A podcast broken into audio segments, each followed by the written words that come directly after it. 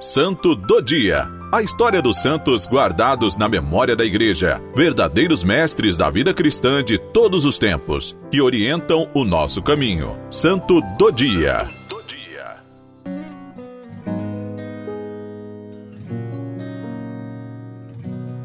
Hoje, 15 de janeiro, celebramos Santo Amaro.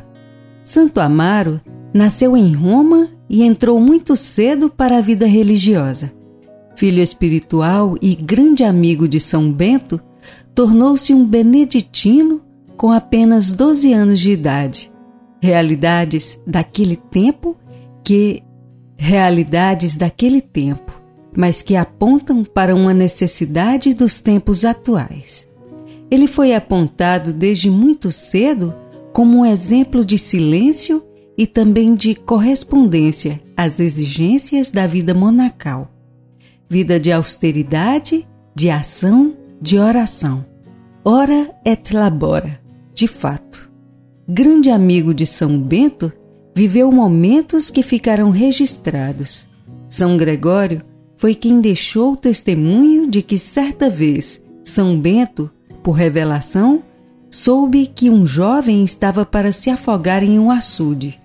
Disse então ao discípulo Amaro que fosse ao encontro daquele jovem. Ele foi. Sem perceber, com tanta obediência, ele caminhou sobre as águas e salvou aquele jovem. Só depois ele percebeu que havia acontecido aquele milagre. Retribuíram a ele, mas, claro, ele atribuiu a São Bento, pois só obedeceu.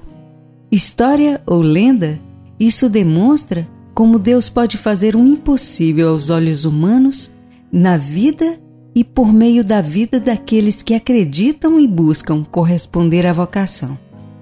Todos nós temos uma vocação comum, a mesma que Santo Amaro teve, a vocação à santidade. Esse santo foi quem sucedeu São Bento em Subíaco, quando ele foi para o Monte Casino ele foi exemplo de virtude, obediência e abertura à ação do Espírito Santo. Ele morreu em 15 de janeiro de 584, aos 72 anos. Rezado contra resfriados, reumatismo e gota, contra dores musculares, Santo Amaro tornou-se muito querido pelo povo e venerado como santo taumaturgo. Aliás, na viagem para a França, conta-se o milagre da multiplicação dos pães num pobre convento que o acolheu, em que os pobres monges, para acolher o santo peregrino, deram-lhe o único pão que restava na despensa. Mas na manhã, por milagre, encontraram a dispensa cheia de pão fresco e em abundância, por mais de um mês. O símbolo da Eucaristia e da caridade está aqui claro. Em muitos países, ainda é costume abençoar os sanduíches, símbolo de partilha, na festa do santo.